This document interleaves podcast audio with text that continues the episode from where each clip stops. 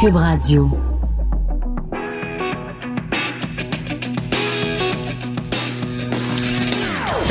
Des opinions bien à elle. Sophie Durocher. Son franc-parler ne laisse personne indifférent. On n'est pas obligé d'être d'accord. Bonjour tout le monde, c'est Sophie Durocher en ce lundi 29 avril 2019. Je voudrais d'abord, dès le début de l'émission, offrir toutes mes pensées les plus sincères à toutes les personnes qui, de près ou de loin, sont touchées au Québec par les inondations, euh, autant les sinistrés eux-mêmes que tous les gens qui ont fait preuve au cours des 48, 72 dernières heures d'une solidarité comme on en voit euh, rarement au Québec, mais quand on le voit, mon Dieu, que ça fait chaud au cœur. Autant il y a des histoires qui brisent le cœur de familles qui voient le fruit de leur labeur, des années à économiser pour s'acheter une maison, euh, disparaître dans les inondations. Autant il y a aussi des histoires euh, de solidarité et euh, d'un gouvernement qui prend les choses en main, qui organise les secours. Bref, le Québec se, se, tient les mains, se tient debout, se tient ensemble depuis quelques jours et je vous avoue que c'est beau à voir. On va reparler bien sûr des inondations au cours de l'émission. On va en parler avec Lise Ravary qui va nous dire ce qu'elle a pensé du statut Facebook de Luc Ferrandez qui, lui, carrément dit un gros fuck you hein, dans ce dossier-là. Il y a peut-être raison sur le fond sur certaines choses, mais s'il vous plaît, il y a la manière. Donc, on va en parler avec Lise Ravary plus tard dans l'émission. On va parler aussi avec euh, l'homme d'affaires François Lambert qui avait aussi son mot à dire au sujet de la réaction des politiciens qui sont allés faire des photo-op euh, avec des petits bacs de sable pendant euh, les inondations. Mais d'abord, un sujet plus léger, si vous le permettez, pour commencer, parce que dans la vie, on a aussi le droit d'avoir du plaisir. Alors, il y a un comédien que j'aime beaucoup qui s'appelle Stéphane Côté. Vous le connaissez bien sûr, c'est lui qui joue le rôle de Maître Sébastien Durand dans la série Phénomène District 31, mais vous l'avez vu souvent à la télé. De toute façon, dès que vous allez entendre sa voix, vous allez dire Ah oui, c'est lui, Stéphane Côté, cette voix-là. Ben, il est aussi, en plus d'être comédien, actionnaire et directeur de euh, du Grand Immersia Hôtel à Boisbriand, le plus grand jeu d'évasion au Québec. Donc, on va parler d'évasion. Bonjour, Stéphane. Bonjour, ça fait drôle, hein, avocat criminaliste, de parler d'évasion. oui, j'y avais pas pensé. Moi non plus, j'ai d'y penser. Ben oui, parce que dans District 31, tu joues le rôle de cet avocat de, de, de ripou, en fait, des, des, des, pires salauds qui Oui, sont oui. derrière les barreaux. Mais ils sont tous morts. oui, c'est ça. tous, tous mes clients sont morts. Ils sont tous. Puis là, c'est pas de pas un spoiler alert. Non, non, non, non, non, qu'on non, fait, c'est pas un divulgateur. Là. Les gens qui ont suivi la série savent que tes clients sont tous euh, Ouais. sont tous décédés. Euh, écoute, Stéphane, donc on te connaît évidemment comme comédien, Ouais. mais on sait que beaucoup de nos comédiens ont aussi des deuxièmes ou des troisièmes emplois. Et dans ton cas, ça a été de créer comme ça euh, ces jeux d'escapade. Alors pour Ouais. quelqu'un qui a jamais joué à ça, quelqu'un qui a aucune idée c'est quoi, explique-nous c'est quoi un jeu d'escapade. Ben, t'es enfermé dans une pièce pendant une heure, puis euh, avec des, des séries d'énigmes, tu dois résoudre pour ouvrir euh, je- et un cadenas euh, et une porte secrète et euh, tu sais. mais nous, nous, chez Immersia, ce qui, ce qui, ce qui importe, c'est l'immersion totale. Oui. C'est que, tu sais, je viens du cinéma, je viens du théâtre, donc euh, je veux que je veux bâtir on- ben, toute l'équipe de toute la famille parce que c'est une entreprise familiale. Il y a ma Mhm. femme, sa sœur, euh, le cousin, la cousine Roselyne Filion, la double médaillée Mais d'or, oui. qui est aussi actionnaire de- dans ça. Et puis euh, notre but, c'est que c'est de faire une mise en scène pour que les gens viennent participer à un film presque. Alors, on est, bon, c'est des groupes de, ça peut aller de 3 à 8 personnes Ouais. qui sont donc isolées dans, dans une pièce.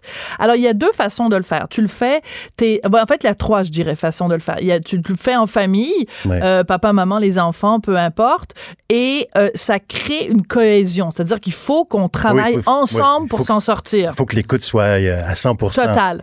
Soit ça peut être une gang d'amis sur le party qui décide de faire ça. Puis là, à ce moment-là, ça peut être aussi une façon de voir qui sont tes vrais amis. Mais aussi des gens dans les entreprises qui viennent Oui. et qui disent ben là moi je veux que mes employés apprennent à travailler ensemble. Ça je trouve que Oui. c'est un aspect qui est vraiment surprenant puis intéressant, c'est ce qu'on appelle dans le jargon du, team, building. Ouais. Et puis euh, ça, ça, y a- on a beaucoup beaucoup de team building. Puis c'est le fun de, de recevoir ces groupes-là. Puis euh, de, de- pour le patron, c'est le fun de voir ses employés aussi travailler ensemble. euh, le niveau d'écoute, le niveau de, de compréhension, euh, se faire comprendre par toute l'équipe. euh, c'est vraiment le fun. Puis je vais te faire un secret. Quoi? Euh, Il y, a, il y a un gars qui a amené une fille une, une fois pour faire un de nos scénarios. Une date? Une date. Puis il est revenu une autre semaine avec une autre fille en disant Hum, D'après moi, c'est ça. Il a fait le même scénario. Non! c'est tellement drôle. Oui, oui, oui. Fait qu'il voulait passer pour super Ouais, intelligent. intelligent dans le fond, il connaissait les réponses. Nous, nous, il paye, fait que c'est correct. Ah oui, c'est ça. Mais c'est très drôle parce que on vit dans un monde très individualiste. hein. C'est un monde où très, c'est le chacun pour soi. La et compétition. tout. C'est- on est en compétition les uns avec les autres. Dans le milieu du travail, c'est féroce. Euh, mais même au niveau individuel, tu sais, dans la société, on sent que c'est- les gens sont beaucoup dans la comparaison. Tu sais, Ouais. ma, ma voiture est plus grosse que la tienne, ma piscine est plus grosse que la tienne, puis ça. Et là, on arrive dans un, un environnement isolé où pendant une heure, ta survie, entre guillemets, Ouais. parce que c'est virtuel, dépend des autres. Et dépend pas juste des autres, mais dépend de ta façon de travailler avec les autres, d'écouter les autres, de collaborer avec les autres. Les enfants. Les génial. enfants ont des yeux et des oreilles extraordinaires. Les, souvent, les enfants ont, ont plus la réponse que les parents. Puis les parents, dans un souci de je sais pas quoi, euh, ignorent les enfants souvent. Puis les enfants font non, non, non, regarde, euh, écoute-moi, écoute-moi. Et puis là, euh, c'est c'est eux qui avaient la bonne réponse. Et Parce- ça arrive souvent, souvent. Parce qu'il faut expliquer, c'est que donc tu es isolé dans une pièce qui parfois est petite, parfois elle peut être très grande, il peut même y avoir plus une, une enfilade de, pièces. Le but de l'exercice, c'est évidemment de s'en sortir, mais il y a plein d'indices. Et donc, tu as tout à fait raison, des fois les enfants voient des indices, puis quand tu le regardes après, tu te dis, ben oui, comment ça fait que je l'ai pas vu? Mais avec nos yeux d'adultes, on a perdu le sens de l'observation, on a perdu le sens de, de la, des fois de, de, de l'instinctif, alors Ouais. Qu'eux, ils. C'est quand même assez fascinant. Ouais, oui, c'est fou, c'est fou, fou, fou. Mais c'est ça, euh, c'est un plaisir euh, incroyable. Tu sais, on bâtit, on bâtissait le, Grand Immersi Hotel en disant, euh, c'est une mise en scène. Quand est-ce que moi, artiste de niveau C ou D, euh, je vais faire une mise en scène et il va y avoir 50 000 personnes qui vont passer dans ce scénario-là. Ben, c'est, c'est, Ben oui. c'est 50 000 personnes qui vont passer dans ce scénario-là parce qu'on est rendu à, à Laval, ça fait dans deux ans d'existence, il y a 40 000 C'est personnes. Il y a une vague de, gens qui, et de plus en plus aussi, parce qu'on on demande toujours euh, aux gens, est-ce que c'est la première fois que vous faites des jeux d'évasion? Et oui, puis euh, quand ils font un jeu chez nous, ils en font quatre, ils en font cinq. Puis là, avec le nouveau, nouvel emplacement à Boisbriand, il va y avoir six ou sept nouveaux scénarios là. Donc, au-delà de ta compagnie, donc Immersia, vous avez des bureaux, à- vous avez une compagnie donc à Laval, là tu viens de le dire, le, le nouveau à Boisbriand, mais au-delà de ça, le phénomène des jeux d'escapade, parce que il y a une raison pour laquelle vous êtes en train de grandir, puis comme tu le Ouais. dis, c'est que les gens ont, ont soif de ça. C'est quoi? C'est que leur vie est plate, puis ils ont besoin d'aventure pendant une heure, de, de se mettre en danger parce que leur vie Ouais, est ben, tu trop vois- tu vois, euh, routinière ou quoi? Y a- il y a- on fait beaucoup de marchés à travers le monde euh, pour voir c'est quoi les nouvelles technologies. Puis euh, là, il y a, il y a- la- grosse mode, là, ça va être le, le la réalité virtuelle. Ouais. Puis là, nous autres, on s'est dit, on y a pensé. On a dit, y a-tu de l'argent à faire avec ça? Oui, peut-être, mais on veut sortir les gens de leur maison, on veut sortir les gens de l'ordinateur. Ouais. pour qu'ils vivent vraiment les sensations euh, de, de la façon le plus réelle possible. Ouais. Puis tu as fait le, le- le Grand Hôtel hier soir, puis Ouais. tu as l'impression d'entrer chez quelqu'un. T'as l'impression que cette pièce-là existait déjà depuis longtemps. Fait que c'est ça qu'on veut recréer. euh, vraiment, c'est le... On veut mettre les gens dans un film. Ouais, mais c'est, mais c'est bien que tu dises, c'est vrai que c'est aussi un gros phénomène, puis on en voit pousser euh, à- dans plein d'endroits au Québec, des, en- des endroits où tu peux, avec les lunettes et tout ça, Mm. faire de l'immersion en 3D, puis faire de la, de la ré- du RV, là, de la réalité euh, virtuelle. Mais en même temps, tu te dis, ben là, c'est parce que les enfants sont à la maison devant un écran. C'est ça. Viens les enfants, on va sortir, on va aller se remettre Se devant, remettre devant un écran Je, de- je reste poli, là. Ouais, puis euh, Ouais. la technologie est pas encore est pas encore formidable non plus là-dessus euh, sur sur le- la réalité virtuelle. Ça s'en vient. Peut-être que ça va être bon euh, dans dix ans, mais pour l'instant, euh, on veut pas embarquer là-dedans. On est bon dans l'établissement de scénarios de façon euh, immersive, Ouais. mais de parce que c'est ça. Puis dans le, dans le vi- virtuel, il faut que tu ailles dans, les ordinateurs, il faut que tu fasses des, des programmations. Puis ça, je, on n'est pas bon là-dedans. Est-ce que c'est difficile d'avoir des permis aujourd'hui? Parce que quand même les gens suivent un parcours puis il y a risque, j'imagine, à un moment donné les gens peuvent euh, être dans toutes sortes de situations où quelqu'un à un moment donné peut avoir peur, faire une- pas une crise cardiaque, mais en tout cas avoir Ouais, des ouais, situations mais- où les gens ont un peu peur. Est-ce que le, le, le, le tout de, faire affaire avec la- les administrations pour avoir des permis, est-ce que c'est compliqué? ouais, ouais. Ben surtout depuis euh, il y a eu un incendie en Pologne où il y a six Ah, personnes. oui? Ouais, il y a six personnes. Ah bon, ben mon Dieu, je le savais pas, moi. Oui, oui, oui. oui, les, les pompiers le savent. Ouais, les pompiers le les savent. pompiers le savent, c'est ça. On est surveillé, mais on, fait, on suit euh, toutes les indications à la, à la lettre. Puis, euh, tu sais, il y a des électroaimants un peu partout. Ouais, ouais. Les électroaimants se déclenchent s'il y a jamais eu un incendie. euh, on n'est pas à des... Tout est inifugé. euh, Il y a des sprinklers partout. Ok, ok. Fait qu'il n'y a pas de danger. Il n'y a pas de danger aucun, là. Mais, mais tu vois, j'étais pas du tout au courant de, de cette histoire-là. Ouais, Alors, c'était- c'était un gars qui avait fait ça dans son sous-sol. Puis, Ben avait- là! Ouais, ouais, ouais. Puis il avait enchaîné du monde après des, des poteaux de cage. C'est beau l'immersion, là, mais quand le feu pogne, là. ah, c'est très drôle. Ouais, ouais, ouais. Fait que c'était comme un mélange drôle, d'immersion. Ben non, on rit, excuse-moi, là. Non, mais je ris du ridicule de Ah oui, la oui, oui. situation parce que le gars, c'était dangereux. Ben oui. Mais excuse-moi, mais si, tu- si le gars te dit, viens dans mon sous-sol, m'a te menotter, puis que tu le connais pas, excuse-moi, c'est un peu, oui. C'est un peu ridicule de, Ouais. de, de faire confiance à cette personne-là aussi. C'est Ouais. pas une compagnie qui a pignon sur rue Non. et tout, là. Puis c'est pas comme un comédien qu'on voit dans District 31. fait que si jamais il y a Ouais, quelque chose qui se passe, on peut aller, on peut aller le chicaner. Ça, ça a aidé un peu. Ça a aidé un peu ma, ma face connue. Oui, ça a aidé. Dans les négociations. puis, puis Roselyne Filion Roselyne aussi, la, aussi, la ben double oui. médaillée olympique, j'imagine, qui est impliquée aussi oui, là-dedans. oui, oui, c'est notre présidente. Oui, oui. Et elle n'a pas peur de plonger. Oh! Alors, tu faisais des blagues tout à l'heure en disant, ben, c'est quand même particulier parce que dans District 31, tu joues le rôle d'un avocat criminaliste dont les clients sont en prison, puis toi, tu fais des jeux d'escapade, des jeux d'évasion. C'est quand même euh, assez particulier. Donc, parle-moi un petit peu de ce que c'est de faire partie de cette grosse machine-là de District 31. Puis là, tous les rebondissements de Luc Dionne, les gens t'arrêtent, j'imagine, dans Ouais. la rue parce qu'ils te voient dans District 31. Ouais. Tu sais, quand on a une série qui fait 1,4, 1,5, 1,6 millions, Oui. là. Oui, oui, puis c'est les, les, tu les, les gens viennent chez Immersia, puis ils me reconnaissent, puis ils font, euh, voyons, t'es... Ah oui, t'étais dans le chalet aussi, parce que je, je fais des apparitions dans les scénarios Ouais. euh, de, de chez Immersia, parce que on utilise tous nos talents. Ben non, c'est euh, sûr. Je, je- je suis un bon ravisseur, je crois. Oui, t'es un très bon kidnappeur. un, un ravissant ravisseur, je dis. Puis, euh, non, c'est ça, oui, c'est- c'est c'est- c'est très, très le fun. Mais tu sais, ça, ça demande quoi? Euh, J'ai à peu près 25-30 jours de tournage par Ouais. année. Fait que le reste du temps, euh, je, je consacre ça à, à travailler sur euh, les jeux d'é- d'évasion.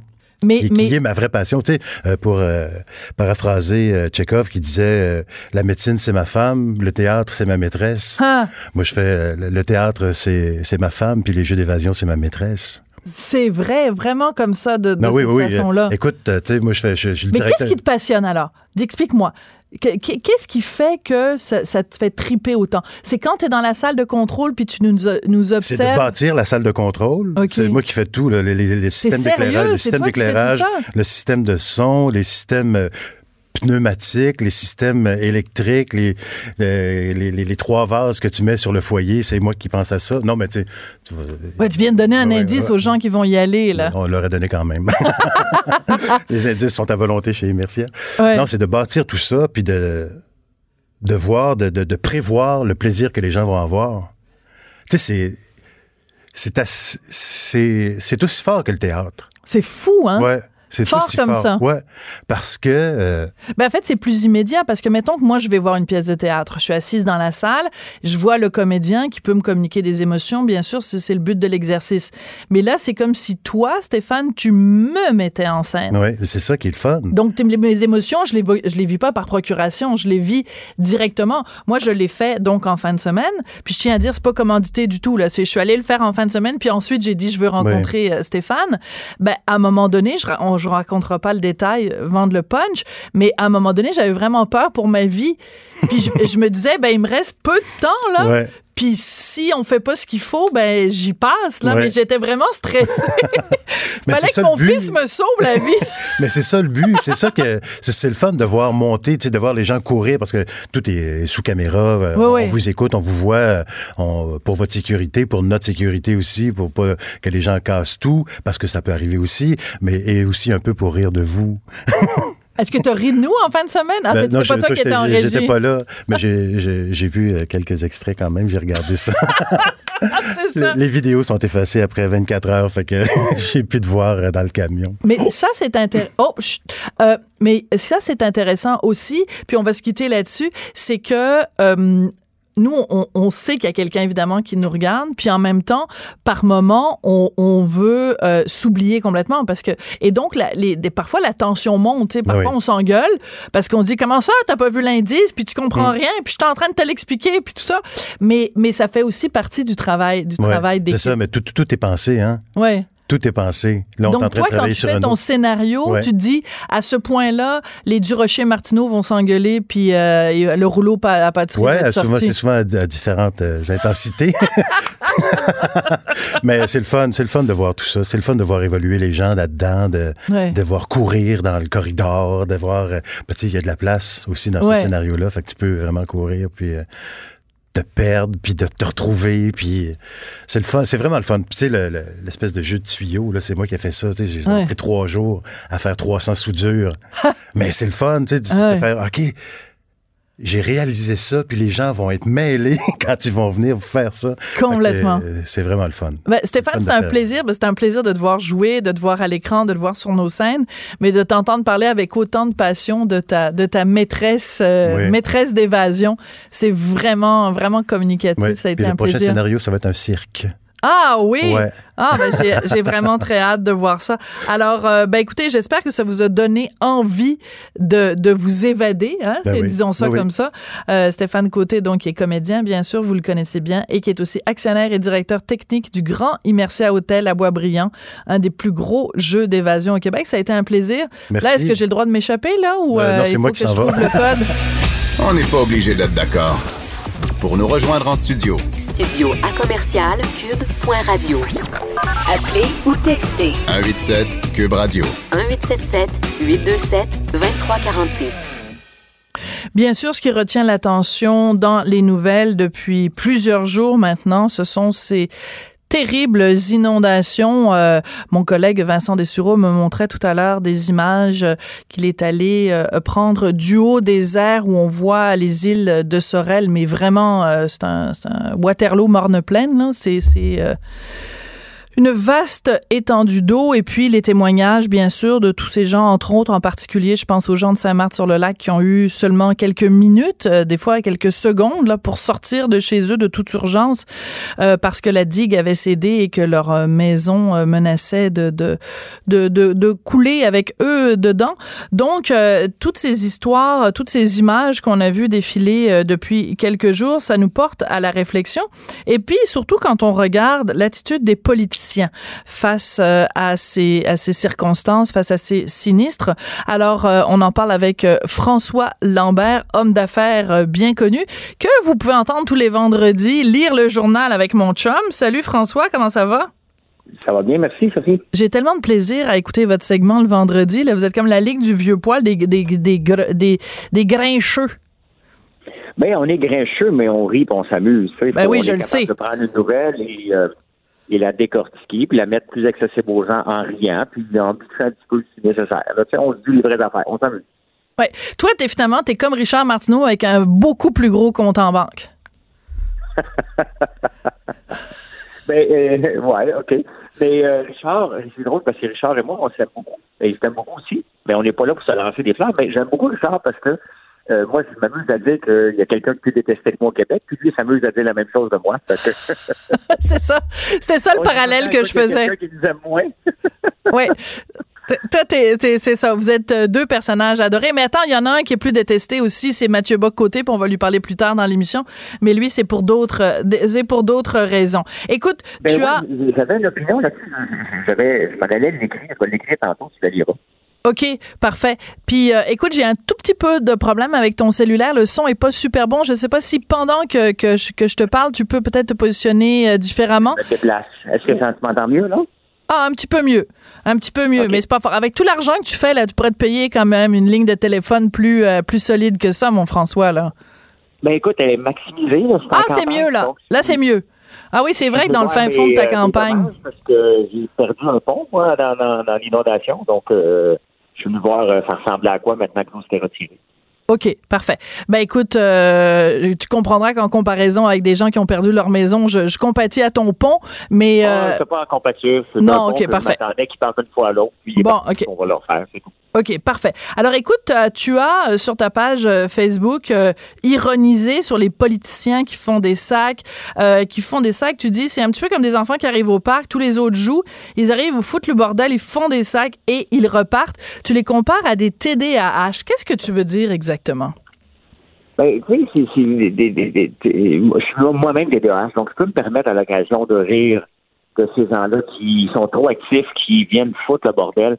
Mais tu sais, le message est, tu sais, c'est des leaders. On s'attend à ce qu'ils soient des leaders. Et c'est bien évident que euh, il y a certains gens qui pensent être leader, c'est d'aller participer. C'est quoi ça, être leader? Être leader, c'est d'être là quand ça va compter, de, de, de prendre action, de s'assurer que quand les décisions sont corsées, que ça prend un, des, un défaut supérieur pour prendre la décision, ben, ils sont là. Comme regarde François Legault et Geneviève Guilbeault, ils n'ont pas été faire des sacs. Non. Cependant, quand, quand la Croix-Rouge a eu besoin d'un million de plus, il était là pour le donner. Ouais. Et moi, ce que je dis, c'est ça donne quoi de voir Justin Trudeau? Tu sais, c'est un peu comme Philippe Couillard, Sophie, lorsqu'il avait dit que tu peux faire l'épicerie les 15 piastres. Il faut quand même que tu sois crédible. Tu ne fais pas à manger. Arrête de dire des niaiseries de même. Mais c'est la même chose. On sait très bien qu'ils ne sont pas là au jour le jour. Tu sais, moi, ça me faisait penser aussi, euh, dans, dans, les compagnies, à l'occasion, on doit livrer la marchandise. Tu sais, mettons, on avait une compagnie de logiciels. Ben, tu sais, c'est pas parce que je vais tasser un programmeur pour programmer pour lui pendant 10 minutes que les gens vont me croire. Ils vont rire de moi. Ils vont dire, va, ben, c'est ça. Chacun sa job. Chacun sa job. Exactement. Puis il faut que tu sois là. Puis dans des crises comme ça, tu as besoin de quelqu'un qui a du gros bon sens. Parce que celui qui met des poches, on lui demande, met des sacs dans, dans, dans, dans, dans du sable dans des poches. On lui demande pas de penser plus loin. Il n'y a pas le temps, de toute façon, on demande des bras. Mais à l'occasion, plus on monte dans l'échelle, on a besoin des leaders. Et ouais. c'est bien évident que nos politiciens ne sont pas des leaders. Puis le leadership, là, Sophie, ça s'apprend pas tellement. C'est du gros bon sens. Tu sais, le leadership, c'est du gros. Mais tu l'as ou tu l'as pas en général? Mais mais ce qui est intéressant, ce qui s'est passé en fin de semaine, puis j'espère que les gens qui nous écoutent ont vu les images ou en tout cas ont entendu le son. À un moment donné, donc Justin Trudeau est allé euh, remplir des, des, des, des, sacs de sable avec euh, avec ses fils euh, devant les caméras. Et là, il y a un bénévole qui était là et qui lui attendait depuis une heure pour remplir des sables puis vraiment aider du monde de façon concrète là. Et parce que le PM était là, parce qu'il y avait un service de sécurité, parce qu'il y avait des caméras, puis que c'était long faire les photos op, puis qu'il fallait replacer la mèche de cheveux de Justin Trudeau, ben le monsieur il a attendu dans un camion pendant une heure de temps. Et quand il est il est sorti du camion puis qu'il a vu Justin Trudeau, il l'a interpellé en lui disant Hey, là, euh, pendant while you're taking in the sun, là, pendant que vous faites, euh, vous montrez votre face au soleil, nous, les vrais bénévoles, là, on est, on est en arrière puis on attend. Et, et tu sentais toute la frustration qu'il avait d'un premier ministre qui, au lieu d'être là pour simplement rentrer puis venir dire comment il allait aider le monde, qui était là finalement vraiment juste pour l'image. Mais tu as entendu, Sophie, la réponse de Justin Trudeau qui dit Moi aussi, je souffre d'avoir la sécurité à mes pas tout le temps. Hey, bonhomme, t'es premier ministre du Canada. Si tu sais que tu vas causer de la merde parce que tu vas avoir la sécurité, viens pas te plaindre de la sécurité. Moi, c'est c'est en l'écoutant ce matin et en voyant un puis après ça, dossier, je le vois à quatre pattes avec son son, faire la même chose. Je me suis dit, ils sont donc bien déconnectés de la réalité. C'est plus ça la politique. Le leadership, là, c'est d'être là, de prendre des décisions et de trancher. C'est ce qu'on s'attend. Les gens ont besoin de café, ben va courir acheter du café si c'est ça ton rôle quand t'as rien d'autre à faire. Ben viens pas déranger les gens, qui ont un travail à faire dans, des états de crise comme ça. Puis honnêtement, c'est moi François Legault n'était pas mon préféré, mais plus à chaque jour qu'il gouverne, chaque jour il m'impressionne de plus en plus il fait exactement ce qu'on s'attend d'un leader. Puis on dit souvent la transition entre le mode entrepreneurial et la politique n'est pas facile. Bon, ça fait 20 ans qu'il fait de la politique quand même, là. Mais il fait bien. On le voit, un vrai leader dans des gestions de crise. Oui, puis Geneviève Guilbeault, absolument. Euh, moi, ce que j'aime de ces, de ces deux personnes-là, en particulier du cas de Geneviève Guilbeault, c'est le ton qu'elle qu'elle adopte. Elle est rassurante, elle est calme, elle est ferme, elle est, elle est décisionnelle, mais c'est exactement ça que tu as envie d'entendre. Puis elle a de la compassion. Donc, elle a les trois. Elle est rassurante. Il y a une chose que ne que, faut pas oublier, c'est qu'ils disent on va vous sauver, mais on va prendre des décisions après. Exactement. L'important, c'est de sauver tout le monde. C'est la fermeté. la réalité, c'est qu'on ne peut pas continuer comme ça. Ben non. Comme peuple. Tu sais, que disait cette masse sur le lac, ça fait réfléchir sur les, les gens à quel endroit ils sont allés se bâtir. C'est pas de la faute aux gens, là, tu sais, c'est pas Eux autres, ils ont acheté une maison de bonne foi. Ça fait 50 ans que la digue est là, peut-être même plus. Mais on se rend compte qu'on est débile, je m'inclus dans l'eau, parce que ma maison, moi, était presque dans une rivière il faut qu'on change nos comportements. Ça n'a aucun sens. Ouais. Je sais pas si tu sais pas si tu as vu dans le journal euh, de Montréal de ce matin, il y a une photo, un gars qui est, euh, je me souviens plus, c'est à Sainte-Marthe. En tout cas, euh, lui, il a vraiment construit comme tout un bunker. Puis quand tu vois la photo du haut des airs, il est vraiment son, son, son sa maison est vraiment sur une petite avancée de terre dans l'eau. Excuse-moi. Et pourtant, il n'a pas été inondé. Puis on dit que c'est un petit peu comme la Maison Blanche quand il y avait les inondations au Saguenay. Oui, oui, j'ai vu. Mais OK, d'accord, le gars, il a vraiment fait tout un barrage, etc. Bravo, excellent. Donc, l'eau ne l'a pas atteint. Mais le gars, il a quand même construit sa maison dans une pointe de terre qui s'avance dans l'eau. Oui. Euh, Mais c'est ça qu'il faut voilà. arrêter de faire. Puis, regarde, Sophie, moi, j'ai fait la même chose. J'ai agrandi ma maison de campagne dans la rivière. Le problème, c'est que j'ai demandé d'être dézoné. Ils m'ont dit non. Fait que le seul bout de terrain qui était disponible, il était dans la rivière. C'est ceux qui voulaient avoir mes taxes. Ils m'ont dit oui. Mais la réalité, ça fait aucun sens que je sois ici. D'accord. Mais, mais j'aime ce que tu dis. Mais, mais, mais, mais j'apprécie ton honnêteté, j'apprécie ta candeur et je pense que le mot-clé ici est il voulait avoir mes taxes. Donc, c'est sûr que quand tu es une petite municipalité, que tu es aux prises avec des besoins financiers énormes, tu dois sous-peser euh, le, le, la sécurité et tout ça versus les revenus de taxes municipales et de taxes foncières qui sont quand même assez, assez importants. François, c'est toujours un plaisir euh, de te parler.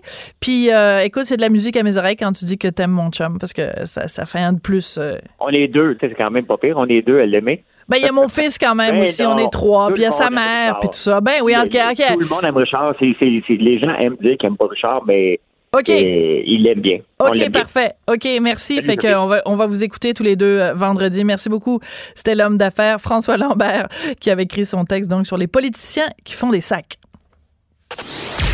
Sophie Durocher. On n'est pas obligé d'être d'accord. Alors, Mathieu Bock, côté, on ironisait un petit peu tout à l'heure avec François en disant que c'est une des personnes qui euh, s'attire les foudres euh, en ce moment euh, au Québec. Écoutez, c'est une histoire absolument hallucinante. Donc, Mathieu, de, vous le savez, donc chroniqueur au Journal de Montréal, Journal de Québec, auteur, sociologue, etc.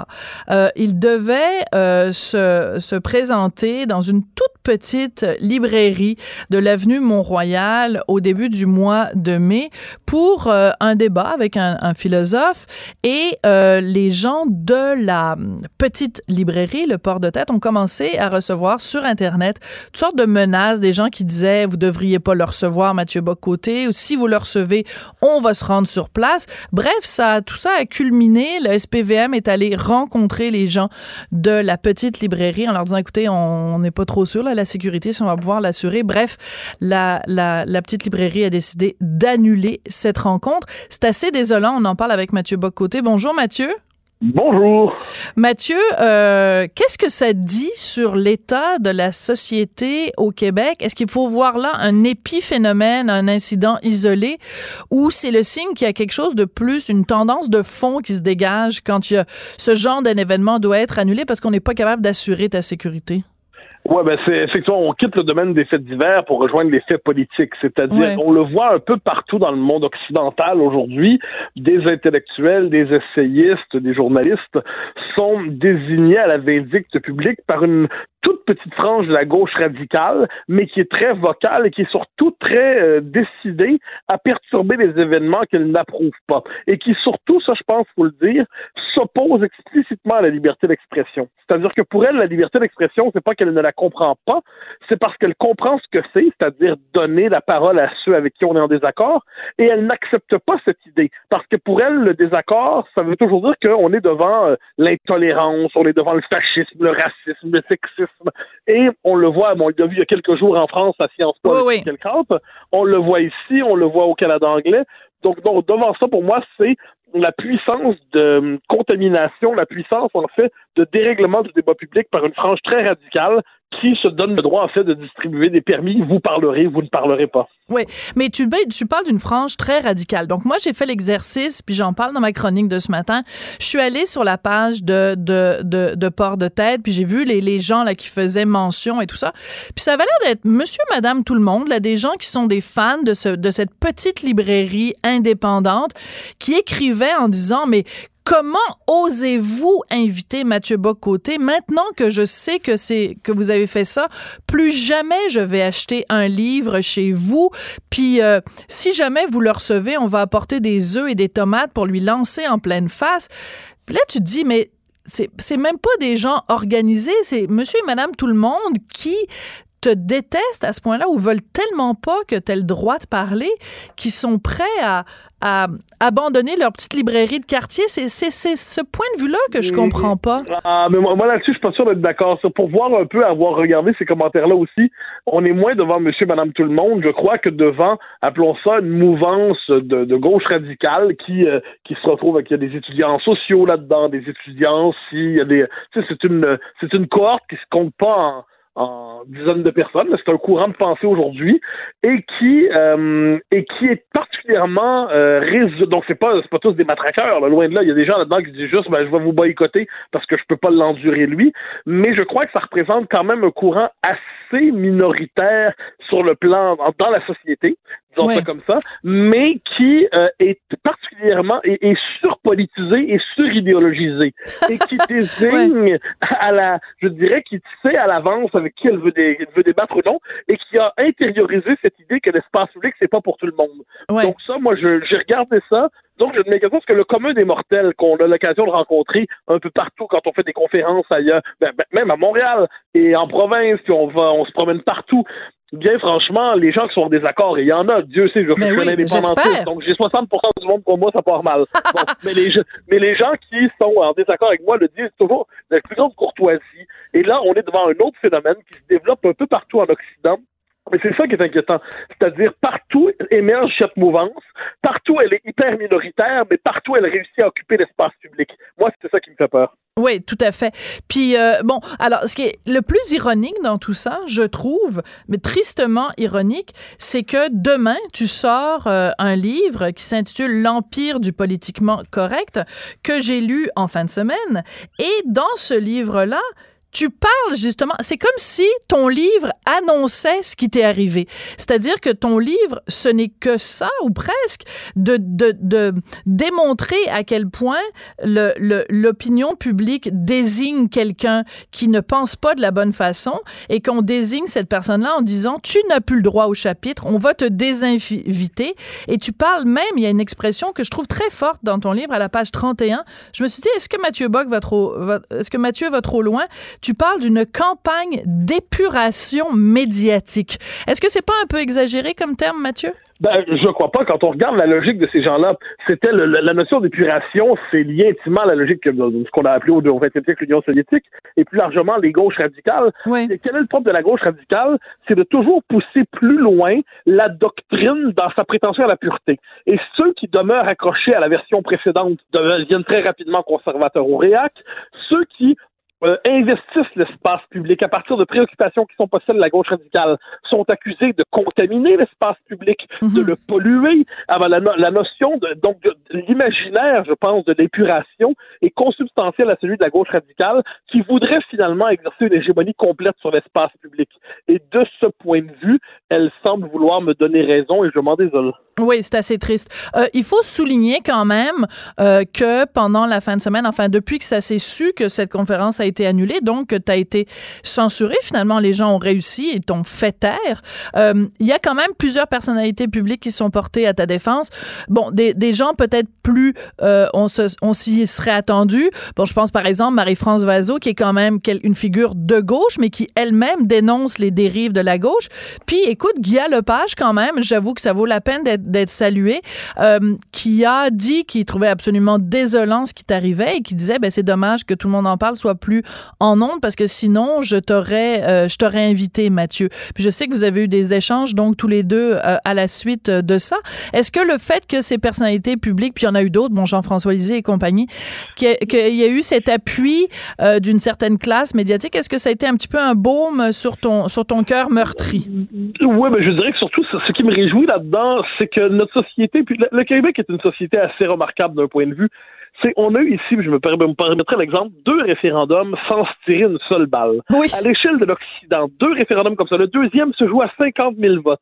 Et puis, il n'y a pas le début de, On accepte le résultat, puis on dit on va régler ça démocratiquement. On est une société qui est capable de se parler. Quelquefois, on est trop consensuel, mais on conserve un certain sens de la mesure. Et moi, voir des gens donc, avec qui je suis pas nécessairement d'accord, surtout, c'est le moins qu'on puisse dire, se défendre dans les circonstances, simplement mm. le droit au désaccord civilisé, euh, ça me réjouit, ça me dit que c'est d'ailleurs pour ça que je disais tantôt que pour moi, ça demeure, cette contestation vient de franges radicales, mais très actives. L'immense majorité des Québécois sont favorables à ce qu'on puisse entendre librement euh, Éric Duhem ou Amir Kadir, Mathieu Bocoté ou euh, trouver l'intellectuel de l'autre côté, Gérard Bouchard. Ils, pensent que c'est normal qu'on puisse s'exprimer dans un désaccord civilisé et qu'on fasse front commun contre ces espèces de d'activistes radicaux qui entendent finalement confisquer la parole publique, je vois une bonne nouvelle, euh, pas seulement pour moi. Oui. Est-ce que tu aurais aimé, par exemple, je sais pas moi, les amis de QS ou enfin des gens comme ça, est-ce que ça aurait pas été sympa aussi que ça vienne euh, que ça vienne de cette euh, frange-là, plus justement à gauche? Ben, je, sûrement, il y a, vous savez, il y a, il y a différentes gauches. Hein. J'ai l'habitude de dire, euh, Guy Lepage n'est pas un homme de droite, par exemple, et euh, il représente pour moi, la, on soit d'accord ou non avec lui, c'est euh, une gauche civilisée qui accepte le désaccord. Donc, le Jean-François Lisée, c'est pas un homme de droite, c'est le moins qu'on puisse dire. Donc, ce dont on parle, la, la gauche, je dirais, social-démocrate, mainstream, qui accepte le débat, elle s'est manifester. ceux qui sont dans, la logique de la censure, c'est cette nouvelle gauche radicale qui, elle, effectivement, est probablement plus QS qu'autre chose. Et cette frange-là, je ne m'attends à rien. Euh, faut dire, euh, je ne suis pas surpris de, de leur silence. Ça fait partie de leur tradition politique aujourd'hui d'adhérer à cette logique, appelons ça, du, euh, de faire taire le désaccord. Oui, c'est parce qu'en en fait, ce qui est inquiétant avec ce qui, ce qui t'est arrivé, euh, Mathieu, puis on va revenir à ton livre plus tard, c'est que c'est c'est la, bonne vieille image où on dit ben ils ont ils sont allés euh, chercher mon voisin qui était juif et j'ai rien dit, ils sont allés chercher mhm. mon voisin qui est ceci et je n'ai rien dit, puis le jour où ils sont venus me chercher moi, ben il y avait plus personne pour me défendre. C'est que je pense que ce qui t'est arrivé et ce qui arrive à de plus en plus de personnes sur la place euh, publique, c'est que si on ne fait rien, si on ne dit rien dès le premier jour, ben à un moment donné, c'est à nous que ça va arriver. Alors, non, je, je, je suis absolument d'accord. Voilà pourquoi, moi, quand il y avait eu, je sais pas si vous vous souvenez, Judith Lucier, euh, avec qui j'ai des désaccords plus que nombreux, euh, elle, s'est fait, elle a quitté l'espace public parce qu'elle trouvait, bon, elle avait été victime d'intimidation. Je me rappelle, j'avais écrit une chronique, me portait à sa défense en disant la, la civilité, la courtoisie, c'est pour tout le monde. Euh, et je crois que fondamentalement, tant qu'on reste dans l'idée du jeu démocratique, c'est-à-dire qu'on ne transforme pas notre adversaire en ennemi, eh bien, on doit se battre pour que chacun puisse avoir accès à la parole publique. Ensuite, on n'est pas obligé d'aimer tout le monde. on peut avoir des accords profonds. Mais je crois que de ce point de vue, euh, j'espère que les gens de, ça de ma famille de pensée, les nationalistes très convaincus, mais j'espère qu'on se porterait à la défense, droit à la parole publique, des gens avec qui on est vraiment des accords de l'autre côté. J'espère que ça s'applique aussi sur le clivage gauche-droite mais c'est peut-être pas toujours le cas. Oui. Alors, revenons à ton livre, donc, L'Empire du politiquement euh, correct. Écoute, euh, il y a plein de passages absolument savoureux. À un moment donné, tu parles de, de la façon dont les médias fonctionnent pour nous convaincre de penser d'une certaine façon. Et l'exemple que tu donnes, que je trouve absolument brillantissime, c'est tu dis, on se rappelle tous, évidemment, de la photo du petit Aylan, euh, ce, ce, migrant, donc, qui était mort noyé en mer et dont on, la photo où il était, lui, mort avec son petit chandail rouge sur la plage, avait fait le tour du monde. Et on disait, c'est super important de montrer ces images-là pour montrer la réalité des migrants. Inversement, quand il y a eu les attentats à Barcelone, tout le monde disait tout d'un coup ah ben non, faut pas montrer les images parce que là si on montre les images des victimes du terrorisme, les gens risquent de faire des amalgames et de s'en prendre à bon alors, il faut, faut savoir, soit il faut montrer la réalité pour sensibiliser les gens, soit il faut pas montrer la réalité parce que ça risque de créer des dérapages. C'est un très, très bon parallèle que tu fais. Ah ben moi, ça m'avait marqué ça. C'est-à-dire, d'un côté, on montrera l'horreur si elle peut nous amener, parce que c'est effectivement la scène était horrible de ce jeune Island, tout le monde a eu le cœur, le cœur euh, écrasé. Bon, mais quand on a vu ça, eh bien, euh, on comprend que le, discours dominant récupère cette, cette tragédie pour forme, une forme de campagne de culpabilisation, c'est-à-dire voilà ce qui arrive si vous n'acceptez pas massivement des migrants. Bon. Ouais. inversement, et là, il faut mettre partout l'image. Inversement, inversement, si on, le voit à Barcelone, mais pas seulement, on dit, il oh, faut pas montrer les scènes parce que là, c'est comme si la même horreur ne doit plus être montrée parce qu'elle pourrait nous amener à développer des réserves sur ce que j'appelle le régime diversitaire, le multiculturalisme obligatoire, l'abolition des frontières et tout ça. Donc, on voit comment les faits se présentent à nous à partir d'une forme de récit qui les connote d'une manière ou de l'autre. Donc, si un fait euh, ou un événement encourage le déploiement du multiculturalisme, ah ben là, on va jouer de la trompette. Si inversement, euh, il nous amène à développer des réserves à son sujet, eh bien non, il faudra se montrer d'une extrême pudeur et discrétion. Et ça, je trouve que c'est symptomatique de ce récit médiatique qui, avant même qu'un premier argument soit donné, donne raison à certains, donne tort à d'autres, désigne qui est le fréquentable, qui est l'infréquentable, qui est le génie, qui est l'idiot, qui est l'intellectuel, qui est le polémiste. Oui. Alors, je disais tout à l'heure que ton, ton livre était presque prémonitoire parce que tu parles, tu as toute une section sur les gens qui sont désinvités. Tu donnes l'exemple de Jordan Peterson et mhm. d'autres. Et il y a un autre moment dans ton livre où tu es prémonitoire, c'est à la page 30. Tu dis que euh, on fait des campagnes pour euh, faire évoluer les, les mentalités, entre autres avec la question du voile islamique, de plus en plus mise en avant dans la publicité privée ou gouvernementale. Alors, je sais pas quand est-ce que tu as fini d'écrire ton livre, mais quelques semaines après que ton livre peut-être a été imprimé, il y a eu cette, euh, ce rapport de la Commission canadienne des droits de la personne où, pour illustrer leur rapport pour l'année 2018, ils ont choisi l'image d'une petite fille de 5 ans voilée. Et ça t'a choqué, toi, comme ça m'a choqué moi, comme ça a choqué plein de gens. Donc, c'était comme presque prémonitoire, ton, ton texte, là. Bah, moi, je, je, je, euh, je, ne prétends heureusement avoir aucune, aucun talent prémonitoire. Je me contente de faire les analyses les plus lucides, que j'ose croire, les plus lucides qui soient. Et quand on regarde la logique du système, c'est-à-dire jusqu'où il nous conduit, comment il fonctionne, on devine à l'avance jusqu'où il va aller. Puis quand on pense au Canada, qui a, depuis 2015, sacralisé le niqab comme un symbole à la fois d'émancipation de, de, la diversité et d'émancipation féminine, il hein, faut quand même, le Canada a eu le culot de présenter le niqab comme un symbole féministe. Eh bien, quand on a fait ça, on comprend qu'il faut toujours que la machine aille plus loin pour prouver son ouverture à la diversité. Eh bien là, dans les circonstances, voiler un enfant, c'était la prochaine étape. Et la question est de savoir quelle sera la prochaine, mais il y en aura une. Parce qu'il faut comprendre, puis c'est ça le propre du régime dans lequel on vit, je crois, de ce régime qui sacralise le multiculturalisme, le seul régime diversitaire, c'est qu'il ne peut pas s'arrêter. Il doit toujours aller plus loin. Euh, et moi, je considère que dans cette espèce de mouvement qui ne sait pas s'arrêter, c'est là que se trouve sa faiblesse, parce qu'un jour, le réel rappelle a, ses, euh, a des droits, le commun des mortels rappelle ses droits, et c'est là qu'on peut critiquer ce système qui rend fou. Ben, en tout cas, c'est drôlement intéressant à lire L'Empire du politiquement correct de Mathieu Bock-Côté. Euh, Mathieu, c'est toujours un plaisir euh, de te parler, puis c'est quand même assez ironique, puis on va se quitter là-dessus. Euh, donc, euh, tu te fais clore le, le clapet au Québec dans une petite librairie. Il y a de la place pour à peu près quoi 50 personnes, et pendant ce temps-là, tu es reçu, c'est pour les plus grands plateaux de télé et de radio en France. Quelle ironie quand même. Mathieu, ça a été un plaisir de te parler, puis bon lancement demain de ton ben, livre. Ben, merci évidemment, au revoir. Tout le monde a droit à son opinion. Elle requestionne, elle analyse, elle propose des solutions. De 14 à 15. Sophie Durocher. On n'est pas obligé d'être d'accord. La bonne vieille règle quand on écrit quelque chose sur Facebook ou sur Twitter, il faut se tourner les doigts sept fois dans la main. Il faut se tourner les doigts. Je sais pas comment dire ça.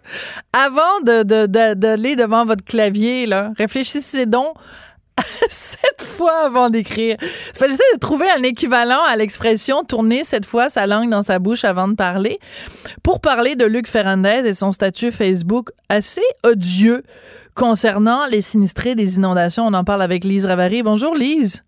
Bonjour Sophie. Comment tu... se tourner les pouces cette fois. Ouais, se tourner les pouces cette fois dans la main avant de, s'attaquer à son clavier. Bref, pour, pour ceux qui sont pas au courant, donc Luc Ferrandez, maire du plateau Mont-Royal, ben, euh, oui, a écrit donc euh, dans, dans le cas des inondations tout un statut un peu délirant. Euh, fuck you, fuck you, nous autres. On sait ce qu'il faut faire, on sait ce qu'il faut pas faire. Nous méritons amplement tous les malheurs qui nous arrivent. Oui. Mais, mais quelle mouche l'a donc piqué? Ben, c'est pas la première fois qu'il fait ça. Hein. Je pense que que, que, que des épanchements là, sur les réseaux sociaux, euh, mais euh, je, peux pas dire que j'étais euh, incroyablement surprise, que j'étais sur le dos. Euh, c'est un personnage très particulier, qui peut être très sympathique, qui peut être, euh, je sais, il est hors norme en tout cas. Mais chose certaine, quand j'ai lu ça, moi c'était hier matin, je pense, j'ai fait, mais voyons, comme tu dis, quelle mouche le piqué, euh, Donald Trump sort de ce corps. ouais. je, je, comprenais pas tout à fait, puis je l'ai relu quelques fois, puis tu sais quoi, je comprenais pas plus. Non, mais c'est-à-dire que quelqu'un peut à la base avoir une réflexion en disant, mais c'est une réflexion qu'on a tous collectivement et qu'il va falloir qu'on développe évidemment au cours des prochains jours, au cours, des prochaines semaines, à savoir, est-ce que comme civilisation, entre guillemets, on a suffisamment respecté les milieux naturels? Est-ce qu'on n'a pas laissé une certaine euh, euh, envie monétaire avoir le meilleur de nous-mêmes? C'est-à-dire, on est prêt à donner aux plus offrants l'accès aux berges quitte à mettre en péril la nature dans laquelle on vit. Bon, toutes ces questions-là sont des questions qui sont légitimes si on les pose de façon intelligente et si on sait à quel moment les poser, cette question-là. Mais arriver en plein milieu alors qu'il y a des gens qui sont en train de brailler Surtout. leur vie. Ben oui, surtout, tu sais. Alors, un peu de sensibilité, de compassion, d'empathie. Tiens, regarde, c'est pas, c'est pas compliqué, l'empathie. Hein? Mais surtout, il y a quelque chose d'indécent, je trouve, Lise. Corrige-moi si je me trompe. Le gars, il est, il est sur le plateau.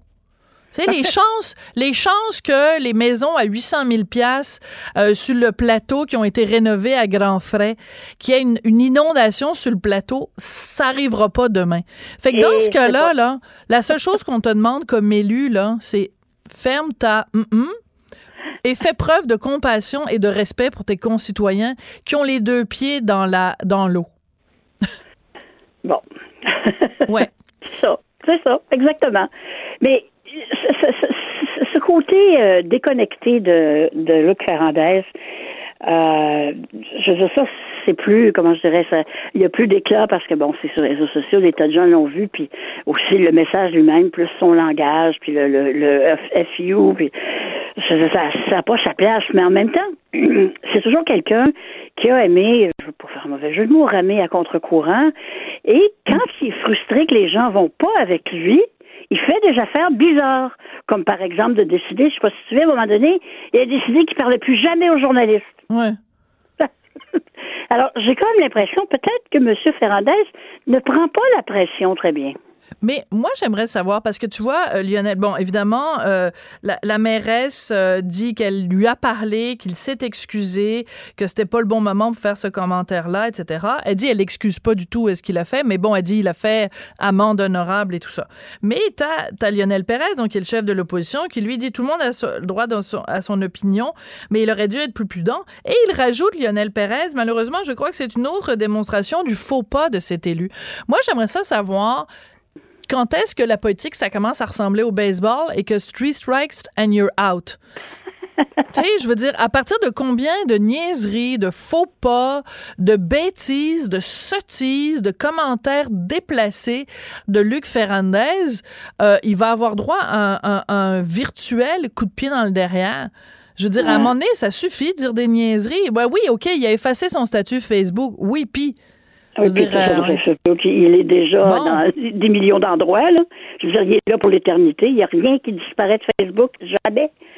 Ou à peu près jamais. Alors, euh, faut pas. Non, faut. C'est dans. Moi, je pense que c'est c'est dans son caractère. C'est plate parce que c'est un gars. Il est très, très, très doctrinaire. Hein. Il est très. Il est très. C'est comme ça, puis c'est pas comme ça. D'ailleurs, son message le montre très bien. Mais c'est un gars intelligent. Pas un nounou. C'est pas quelqu'un qui a pas à contribuer puis qui fait juste ouvrir la bouche pour dire des niaiseries. C'est pas vrai. Mm. Mais, mais quand il se laisse aller, je sais pas, on dirait que les digues, encore là, excusez-moi, les digues ont lâché Oui, et le fond de sa pensée s'est répandu à nos pieds. oui.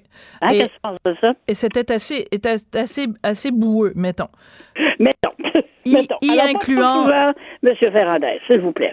Y, incluant la, la, la, façon de s'exprimer. Alors, petit, petit rappel à l'ordre euh, ici. Écoute, l'autre sujet dont on vous laisse parler aujourd'hui, c'est ce rapport assez dévastateur, donc, suite à la, la, la défaite, euh, défaite est peut-être un mot faible, euh, la débandade électorale des libéraux aux dernières élections.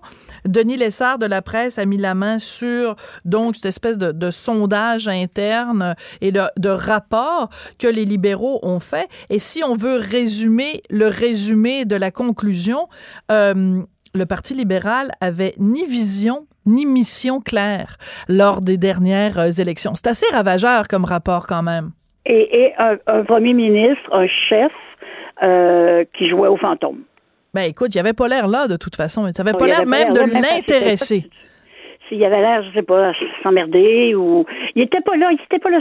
C'est probablement la chose que les gens dans son parti, euh, à part ses proches proches, euh, comme ceux qui étaient là dans son chef de cabinet puis tout ça, là, les autres, là, même des même des, des ministres importants étaient complètement ignorés, comme s'ils n'existaient pas. Alors imagine-toi quelqu'un qui hérite d'un d'un ministère euh, euh, disons, euh, second ordre ou de seconde zone ou moins important que, je sais pas, que les transports ou, la laïcité.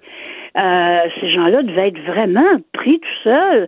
Euh, il y a aussi Mme DeSantis, je pense, qui a fait une entrevue aujourd'hui ce matin. Et puis, essentiellement, elle dit, elle dit la même chose. Tu sens qu'elle a été extrêmement, extrêmement déçue. Bon, elle a déçu elle aussi, mais indépendamment de ça, euh, ce qu'elle raconte, euh, je veux dire, qui veut aller en politique pour se faire traiter comme ça par ton chef? C'est ça. Oui, mais en même temps, il y a une raison pour laquelle on fait des élections euh, à date fixe. C'est justement pour pas que ça arrive comme un cheveu sur la soupe. Ah mon Dieu, il faut qu'on prépare des élections. Ben, ben, c'est ça qui est incroyable. Bon, ben alors c'est ça. Alors je veux dire, si, si l'idée d'avoir des élections à date fixe, c'est justement que, entre autres, euh, bien sûr, entre autres raisons, c'est que justement toute la machine électorale, toute la machine de programmation, de, etc., puisse se mettre en branle de façon coordonnée et de façon intelligente, ben c'est pour mener une espèce d'improvisation libre comme celle-là, ben alors euh, ça, ça donne rien. Là, c'est vraiment d'autant plus surprenant de la part des libéraux qui sont normalement une machine bien huilée là. Ben oui, c'est ça, c'est ça que je comprends pas, parce que là, j'ai lu ça, je me suis dit, écoute, ça fait 150 ans, là, ils ont fêté leurs 150 ben ans l'année dernière, hein. Euh, ils doivent savoir comment se préparer pour des élections. Mais tu sais, je pense que le, le, le, gouvernement euh, de Philippe Couillard, en, anglais, on dit un one-hit wonder. Ouais. Tu sais, les, les, groupes, là, qui ont, ou les chanteurs, qui ont un gros, gros succès, puis après ça, tu n'entends plus jamais parler. Ouais. Ben, j'ai l'impression que eux, leur gros succès, c'était de, d'éliminer le déficit. Oui. Mais au-delà de ça, il n'y en avait pas de plan. Oui. Non, puis il pensait, il pensait surfer. Il n'y avait, pas de suite, il n'y avait pas. Même la loi 62, quand tu la lis, c'est tellement tout croche. Ben oui. Ça ne pas debout. Absolument pas. Puis même la ministre n'était pas capable de la défendre. Tu te souviens? Ben ben, Stéphanie Vallée, on s'en souvient. Elle était même pas, elle avait même pas l'air elle-même de comprendre euh, son projet de loi. Écoute, une chose qui ressort de tout ça, par contre, c'est, euh, par exemple, quand on parle rapidement de l'environnement, à quel point ils l'ont pas vu venir, puis à quel point c'était, c'était, tout croche, là. Bon, faut dire que la CAQ aussi, ils ont quand même été élus. Mais, euh, mais est-ce que tu penses en, en 30 secondes que les, le Parti libéral va tirer les bonnes leçons de ce, de cette conclusion-là? Je veux dire, je l'espère parce que ça a été un très grand parti. Mais je ne sais pas, parce que les électeurs changent vite. Oui. Mais en tout cas, euh, Marois Risky est en train de, se positionner vraiment à chaque fois dans ces dossiers-là, là, oui, comme étant la personne. Un petit peu, là. Oui. Hein, Puis euh, euh, la personne peut-être parfois la plus lucide sur certains dossiers. En tout cas, Lise, ça a été un plaisir. Merci. On va se retrouver vendredi. Cube Radio.